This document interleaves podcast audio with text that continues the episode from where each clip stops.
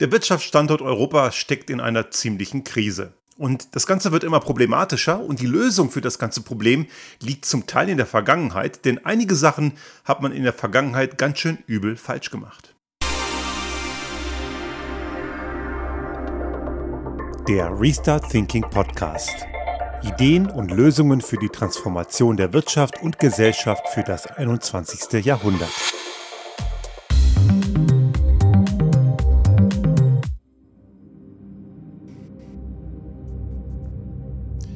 Es wird ja immer wieder beschworen, dass Europa zunehmend an Wettbewerbsfähigkeit verliert. Und der letzte große Aufreger zu dem Thema war die amerikanische Gesetzesinitiative der IRA oder IRA genannt, die Inflation Reduction Act unter der Biden-Administration. Ein ziemlich mächtiges und fast 400 Milliarden Dollar starkes Gesetzespaket, das die Inflation in den USA bekämpfen soll und dabei maßgeblich ein ganz elementarer Bestandteil der Ausbau der regenerativen und insbesondere natürlich auch damit erneuerbaren Energien ist und damit auch die regionale Energieversorgung, Elektromobilität und so weiter und so fort.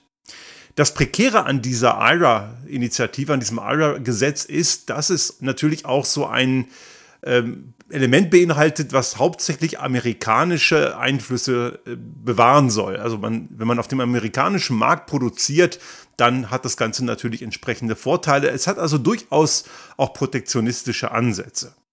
Natürlich geht es um Local for Local. Ein Ansatz, den wir hier auch bei uns in unserem Podcast immer wieder auch favorisiert haben. Global denken, lokal handeln. Natürlich, wir sind eine globale Weltgemeinschaft und aus der kann und will ja auch niemand raus bis auf ein paar Bescheuerte, aber um die geht es nicht. Und wir müssen aber trotzdem dabei darauf achten, dass wir möglichst lokale Lieferketten haben. Von daher ist dieser Ansatz des Made in America, der in IRA durchaus auch enthalten ist, nicht unbedingt falsch. Und er widerspricht auch nicht der grundlegenden Thematik, dass andere das nicht auch so tun. Das muss nicht gleich ein Protektionismus sein.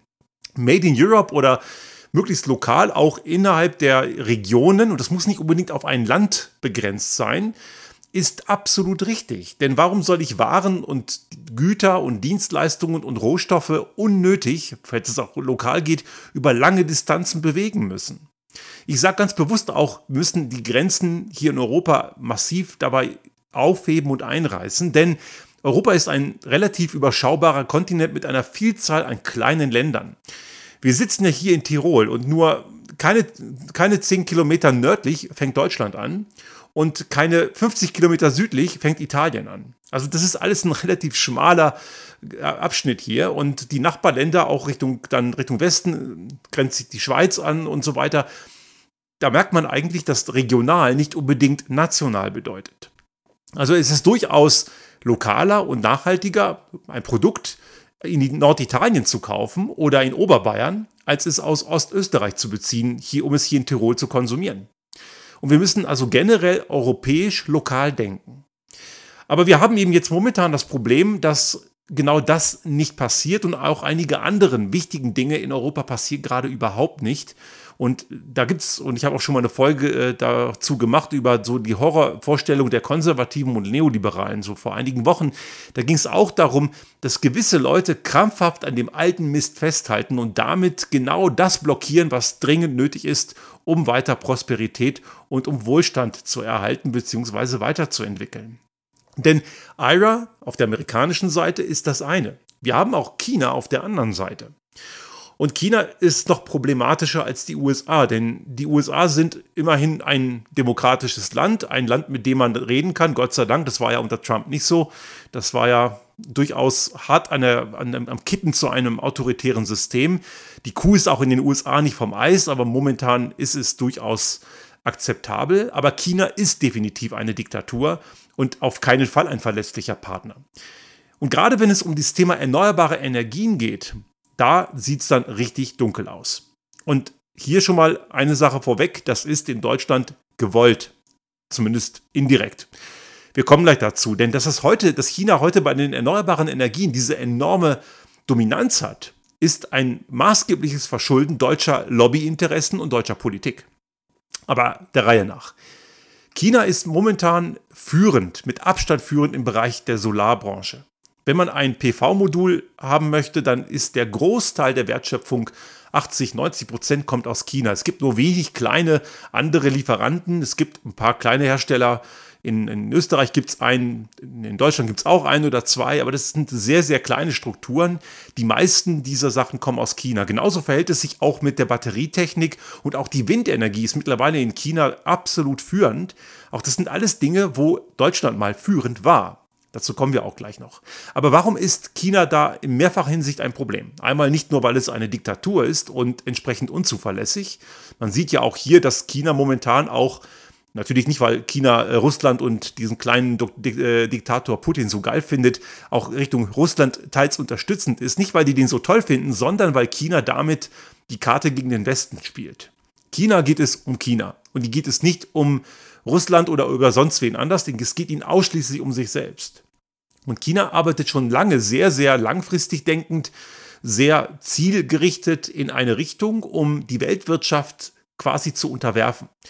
Die haben sich schon vor einigen Jahren zum Beispiel in Afrika eingekauft, haben dort Rohstoffe sich gesichert, indem sie Entwicklungsländern, die Rohstoffe haben, günstige Kredite gewährt haben und damit sind diese Länder von China abhängig. Auch die neue Seidenstraße, die bis nach Europa durchgeht, auch große Häfen, wie zum Beispiel in Piräus in, in, in Griechenland oder auch äh, in Triest, da sind sie zumindest Anteilseigner. Also es sind viele Einflüsse. Und auch letztes Jahr gerade wurde ein Terminal am Hamburger, am Hamburger Hafen auch zu 24,9 Prozent, also dass man gerade so eben keine, dass man keine Sperrminorität hat, an ein chinesisches Konsortium, an Costco, an eine Reederei, die in Staatsbesitz ist, verkauft. Also und wenn es nach Costco gegangen wäre, wäre der Anteil sicher größer gewesen. War natürlich auch ein Fehler, auch wenn es nur 24,9 Prozent sind. Aber es zeigt ja, wie sehr sich China maßgeblich in der Welt ausbreitet, um sich gewisse kritische Rohstoffe und Infrastrukturen zu sichern. Und das wird ganz besonders deutlich eben bei diesen erneuerbaren Energien, denn wenn wir die Klimakrise in den Griff kriegen wollen, dann geht es nicht ohne. Wir brauchen Sonne und Wind, das sind die primären Energiequellen in Kombination mit vielfältigen Speichertechnologien. Und bei fast allen dieser Technologien, sowohl auf der Erzeugerseite mit Sonne und Wind als auch bei den Speichern, haben chinesische Unternehmen ganz dick den Daumen drauf. Natürlich können wir immer sagen, es gibt auch ein paar andere wie Südkorea. Ne? Also doch da gibt es ja äh, solche Hersteller von Batteriesystemen, Samsung, LG und so weiter. Auch Japan hat durchaus was zu bieten, aber China ist einfach der größte Anteil. Und jetzt gibt es eine kleine Insel vor China, die eigentlich selbstständig ist, nämlich Taiwan. Aber China selber sieht Taiwan als hundertprozentiges Eigentum. Und auch wenn das nicht zutrifft, es ist davon auszugehen, dass irgendwann mal der Moment kommen könnte, dass China anfängt, Taiwan zu annektieren. So ähnlich wie der kleine, schrullige und ziemlich gefährliche und penetrante Diktator in Moskau die Ukraine versucht zu annektieren. Und durchaus kann man davon ausgehen, dass äh, China da sehr genau hinschaut. Nämlich, es könnte so eine Art Blaupause sein. Wenn die westliche Welt Putin gewähren ließe, was sie zum Glück nicht tut, und allen voran die USA die Ukraine sehr gut unterstützen, und das ist auch richtig so, dann würde China sehr viel leichter und schneller auf die Idee kommen, sehr wahrscheinlich auch Taiwan zu annektieren. Da sind sie momentan noch zögerlich, weil sie durchaus merken, dass es dort eine Gegenreaktion in Richtung Moskau gibt, wenn es um die Ukraine geht. Aber China wartet nur darauf, irgendwann mal in Taiwan vollendete Tatsachen zu schaffen. Und in Taiwan sitzen eine ganze Menge Tech-Unternehmen, die auch wichtige Güter und Rohstoffe liefern für die erneuerbaren Energien. Wir können also davon ausgehen, wenn China da mal ernst macht, dass es bei uns hier ziemlich düster wird mit Technologien rund um die Solartechnik und auch einige andere Elektronikelemente, die ganze Chipindustrie und so weiter, die hängen auch sehr stark an Taiwan. Und wenn China dort den Daumen drauf hat, müsste der Westen eigentlich konsequenterweise reagieren und sagen, so China, jetzt sanktionieren wir euch, aber geht fast gar nicht, weil die ganze westliche Wirtschaft ziemlich fett an der chinesischen Wirtschaft klebt. Immer mehr Unternehmen gehen dorthin, haben auch überhaupt keine Skrupel und merken dabei gar nicht, dass sie damit eigentlich ein Riesenproblem an der Backe haben. Und sich in chinesische Abhängigkeit zu begeben, ist eigentlich das Schaufeln des eigenen Grabes. Aber Gier frisst Hirn gilt halt auch da, ist ein großer Markt und man glaubt halt, dass man damit den großen Reibach machen kann. Aber das Ganze führt natürlich zu einer enormen Abhängigkeit Europas, einmal eben von chinesischen Ressourcen und Handelsbeziehungen. Und auf der anderen Seite gibt es dann die USA, die auch einiges an Ressourcen und Technologien liefern, aber eben auch ein großer Binnenmarkt sind mit 340 Millionen Einwohnern. Und dieser Binnenmarkt ist groß genug und auch die Rohstoffe, die dieses Land hat, sind groß genug, um auch selbst lokal existieren zu können. Und all das hat Europa eben nicht. Also was hat Europa zu bieten? Europa hat ganz schön viel Erfahrung und Know-how und Wissen. Eigentlich. Aber genau das wollen irgendwie einige nicht so wirklich nutzen.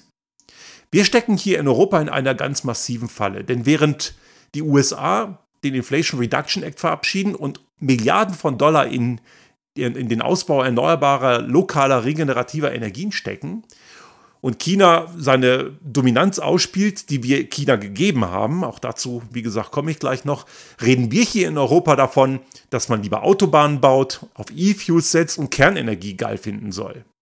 Und gleichzeitig setzt man auf Technologien, die vielleicht mal eine Option sein können, wie Kernfusion oder CCS. Und das sind alles Dinge, die schön und gut sind, aber die helfen uns momentan einfach nicht. Wir stecken hier immer noch in dem Drang, die Vergangenheit, die Europa mal stark gemacht hat, zu konservieren. Und das merkt man unter anderem auch daran, dass Hildegard Müller, die Cheflobbyistin des Verbands der deutschen Autoindustrie, anlässlich von IRA, in den USA auch wieder das, die Reaktivierung von TTIP fordert. Freihandelsabkommen, dass Deutschland weiter schön seine Autos in die USA verkaufen kann weil auch Frau Müller und der VDA glaubt, dass die Schlüsseltechnologie Europas die Autoindustrie sei.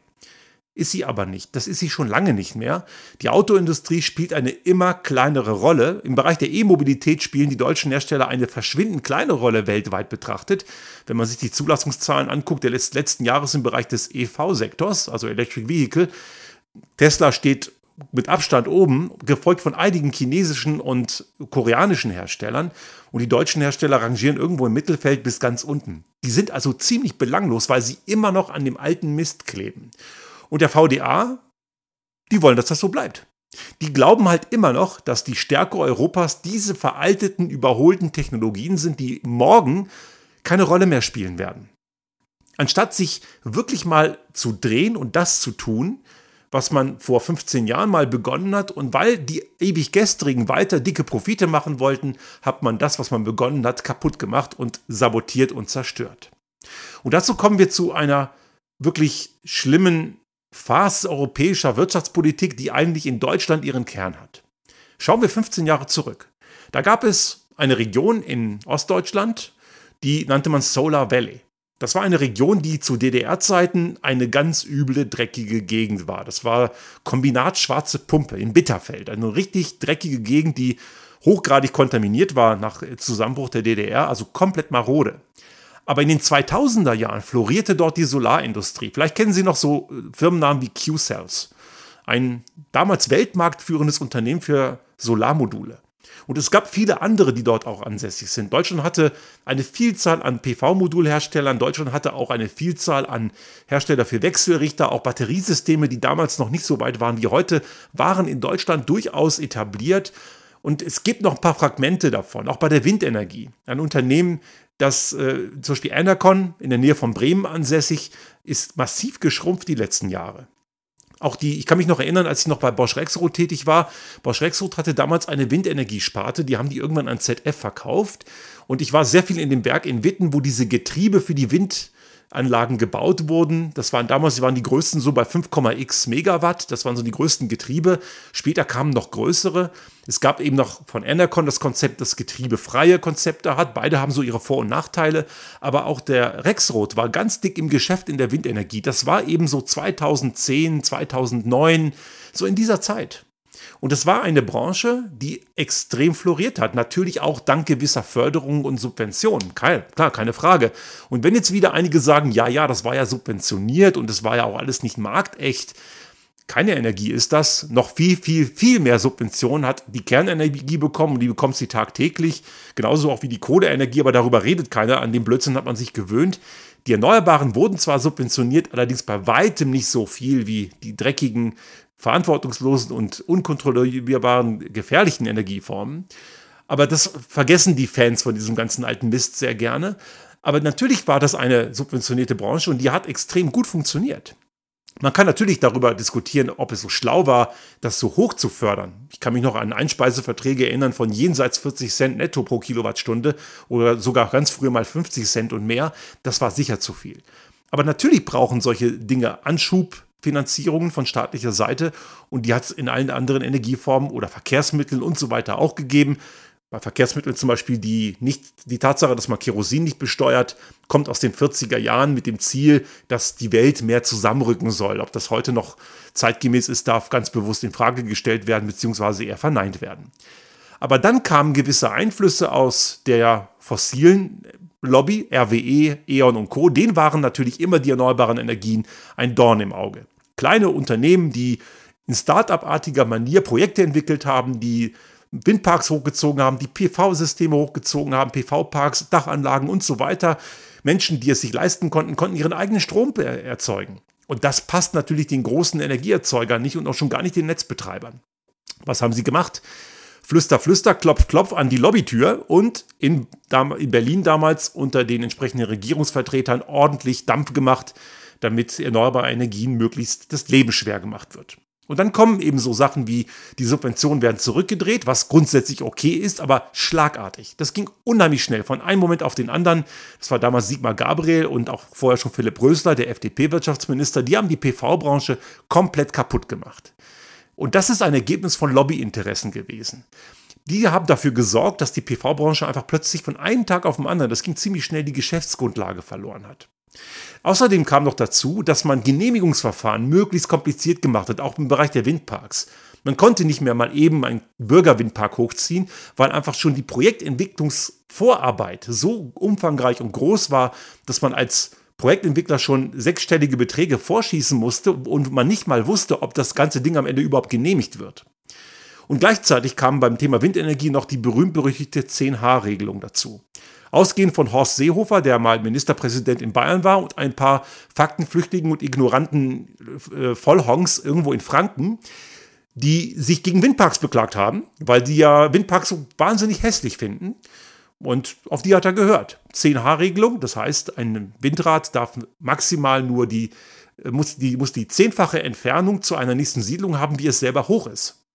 Das führt dazu, dass Bayern als Bundesland, um an dem Beispiel zu bleiben, für Windenergie fast komplett tot ist.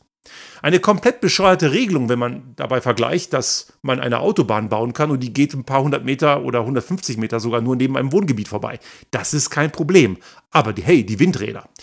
Es hat solche Ziel, Stilblüten sogar äh, erzeugt, dass man sogar Windräder abgelehnt hat neben einer Autobahnraststätte mit der Begründung, dass sich die Leute, die an der Autobahnraststätte aufhalten, in Ruhe erholen sollen und der Lärm vom Windrad das verhindern würde. Windrad, Autobahn. Nur mal ein bisschen nachdenken. Ziemlich bescheuert, aber solche Stilblüten hat das getrieben. Es waren im Wesentlichen drei Wirtschaftsminister, Rösler, Gabriel und Altmaier. FDP, SPD und CDU. Die haben die erneuerbaren Energien in Deutschland komplett ruiniert. Und damit ist das passiert, was passieren musste. Diese Technologien haben sich die Chinesen wunderbar unter den Nagel gerissen. Die haben das auch in ihrem eigenen Land massiv gefördert. Und diese ganze Technologie, das ganze Wissen um diese ganzen Technologien, das sitzt mittlerweile in Fernost. Und wir, wir schauen in die Röhre. Wir glauben halt immer noch hier, dass Autobahnen und Autos und Kernenergie der geile, heiße Scheiß sind. Sind sie aber nicht. Ich kann hier nur immer wieder das wiederholen, was Mojib Latif mal richtig gesagt hat in einer Talksendung bei Anne Will vor einigen Wochen. Ich glaube, das war Anfang des Jahres. Mojib Latif ist Klimaforscher beim Helmholtz-Zentrum in Kiel. Und der hat das schön zusammengefasst, dass man endlich mal die, den Mut haben muss, das Neue konsequent umzusetzen, damit die Finanzströme auch mit einer klaren Gewissheit in eine klare, richtige Richtung gelenkt werden, so wie in den USA jetzt. IRA macht nichts anderes. Die sagen ganz klar, das ist der Weg, den wollen wir gehen. Erneuerbare Energien, lokal erzeugt und absolut regenerativ, das ist der Weg. Und das führt jetzt auch dazu, dass auch Kernenergieprojekte, die in den USA projektiert waren, gerade wieder wackeln. Da will man tendenziell eher von weg, weil die Finanzströme sich zunehmend, auch unter anderem durch IRA, in den Bereich der erneuerbaren Energien gelenkt haben. Und diesen, ich sag's mal salopp, Arsch in der Hose, den brauchen wir. Wenn wir das nicht tun, dann bleiben wir tatsächlich ein, irgendwann ein Entwicklungsland. Dann passiert genau diese Industrialisierung, die die Ewiggestrigen ständig fürchten, aber das, was sie favorisiert, führt genau zu dieser Deindustrialisierung. Die Zukunft liegt nicht an dem alten Mist. Und das Gute ist, der neue Kram, den wir brauchen, den gibt es ja. Wir können es doch machen Die Abhängigkeit von China bei PV-Modulen ist, nicht, ist, ist hausgemacht. Das haben wir selber so verbockt. Und das kann man korrigieren. Aber das korrigiert man nicht, indem man ständig den alten Mist weiterkultiviert. Das korrigiert man, wenn man endlich den alten Mist hinter sich lässt und das Neue tut. Und auch wenn das Neue anders ist als das Alte, ist es ja deswegen nicht schlecht. Natürlich, das passt den alten Energieriesen natürlich nicht. Keine Frage. Und es wird immer wieder irgendwelche Unternehmen geben, die dann die große Drohung aussprechen, hey, hey, hey, wenn ihr das macht, dann gehen wir ins Ausland und das kostet Arbeitsplätze. Das mag sein. Aber das tut so oder so, denn auch schon jetzt haben BASF hat gerade diese Woche große Job, großen Jobabbau angekündigt. Zwei Drittel der Stellen, die abgebaut werden sollen, in Deutschland abgebaut werden. Also sie machen das so oder so. Und dann wäre es doch gut, dass man wenigstens als europäischer Kontinent attraktiv wird für das, was auch wirklich zukunftsfähig ist. Und das ist nicht Kohle, das ist nicht Kernenergie, das ist nicht Auto, das ist nicht Autobahn, das ist auch nicht alte fossile Mist mit Gas und so weiter. Das sind neue klimafreundliche grüne Technologien. Und an den Stellen, wo wir zum Beispiel aufgrund von Prozessenergie hohe Temperaturen brauchen, die heute noch zum Teil aus fossilem Gas gemacht werden, da muss man entweder andere Produkte verwenden oder ein Substitut entwickeln, das diesen fossilen Kram ersetzen kann. Auch dafür gibt es längst Konzepte und Ideen, wie gut die sind und wie energieeffizient die sind, das mag mal dahingestellt sein. Man kann zum Beispiel aus Wasserstoff, den man hoffentlich grün erzeugt hat, Methan herstellen. Ist nicht unbedingt so eine super Idee, weil das auch wieder sehr viel Energie kostet und das verbrennt man dann wieder. Andere Frage. Aber zumindest wäre das Methan zumindest mal deutlich besser als das Zeug, das man aus der Erdkruste holt. Nur liegen diese ganzen Ideen eben nicht im Lösungsraum der Gegenwart. Die liegen im Lösungsraum der Zukunft und den kennt man nicht hundertprozentig. Vieles kennt man durchaus. Aber viele Leute in Entscheidungspositionen, sei es in Wirtschaft oder Politik, die kennen ihn nicht und die wollen ihn aber auch gar nicht kennen, weil er ihnen Angst macht. Und wenn man dann sowas formuliert, so wie ich es zum Beispiel auch in diesem Podcast tue, ich kriege oft gerne Schimpfe von irgendwelchen Honks, Ewiggestrigen, die mir erklären, dass ich einfach nur ein grüner Ideologe sei. Nun, erstens, ich bin kein Mitglied irgendeiner Partei und eine politische Meinung ist das auch nicht. Die Klimakrise und die daraus resultierenden Konsequenzen sind keine politischen Meinungen, das sind evidente Folgen und Tatsachen. Und das endlich mal anzuerkennen, ist eine Grundvoraussetzung, damit dieser Kontinent auf jeden Fall eine Zukunft hat, mit der auch der Wohlstand, den wir gewohnt sind, in einer wahrscheinlich abgewandelten Art und Weise erhalten bleibt. Abschließend möchte ich nochmal ganz klar ein Plädoyer erneuern, was ich immer wieder erneuert habe. Und ich habe immer wieder auch mal das in diesem Podcast gesagt. Ich bin ein großer Fan der Vereinigten Staaten von Europa. Ich halte nichts von diesem nationalstaatlichen Klein-Klein und die EU ist grundsätzlich eine gute Institution mit allerdings einigen vielen Schwächen. Die EU ist in weiten Teilen ein Selbstbedienungsladen für die Mitgliedsländer. Und da nehme ich kein Mitgliedsland aus. Die sind alle gleich. Na gut, es gibt ein paar Extreme wie Ungarn oder Polen, aber alle, die meisten, die sehen das als, als Selbstbedienungsladen für ihre eigenen Belange. Und genau diese diesen Ansatz müssen wir endlich überwinden. Auch dieses ständige Jammer, gerade aus Deutschland, von wegen die böse Schuldenunion und so weiter, hört mal endlich auf, diesen ganzen alten Quatsch zu kultivieren. Deutschland hat massiv davon profitiert, dass Deutschland einen Niedriglohnsektor hat und durch den Exportüberschuss entsprechend andere Länder in die Probleme geritten hat. Es wäre also nur fair, wenn man dann auch mal anfängt, die eine gemeinsame Fiskalpolitik aufzubauen, damit Europa als Ganzes handlungsfähig ist. Wir müssen Europa als ein ganzes Land denken, mit einem Wirtschaftsraum, einer, einem finanzpolitischen Konstrukt, in dem die einzelnen Nationalstaaten föderale Strukturen sind, die natürlich auch lokal unterschiedliche Ausprägungen haben können. Es geht nicht um eine Vereinheitlichung von allem. Natürlich geht das nicht, weil auch der Land, ein, ein Kontinent wie Europa ist viel zu divers dafür. Aber wir müssen endlich anfangen, gesamteuropäisch zu denken und zu handeln, denn sonst haben wir einfach überhaupt keine Chance. Nochmal zum Vergleich, was die Bevölkerungsanzahl angeht. 340 Millionen Einwohner in den USA mit dem panamerikanischen Handlungsraum deutlich mehr. China 1,4 Milliarden Menschen und auch die haben vor zwei Jahren etwa mal so einen ostasiatischen Handelsraum erzeugt mit über drei Milliarden Menschen. Und wir in Europa, wir kriegen zusammen circa 500 Millionen. Ist eh nicht so wahnsinnig viel, aber immerhin, das ist schon mal ein Gewicht. Aber einzelne Länder, selbst Deutschland als eines der größeren Länder, 82 Millionen Einwohner. Das ist nichts. Das ist weniger als das als der Fehlerbalken der Bevölkerungsanzahl in China. In China wissen sie nicht, ob sie 100 Millionen Menschen mehr oder weniger an Bevölkerungsanzahl haben. Das ist also, da ist der Fehlerbalken größer als die gesamtdeutsche Bevölkerung. Das heißt also, nicht nur endlich weg von dem alten Mist und hin zu zukunftsfähigen Innovationen und Technologien, die es heute schon gibt und wo Europa, insbesondere Deutschland, mal stark war, sondern auch die Grenzen einreißen. Nicht nur physisch, sondern insbesondere im Kopf. Veränderung fängt im Kopf an. Und die größten Hürden, um diese Veränderung, die dringend notwendig ist, hinzukriegen, die stecken in den Köpfen der Entscheiderinnen und Entscheider in Politik und Wirtschaft.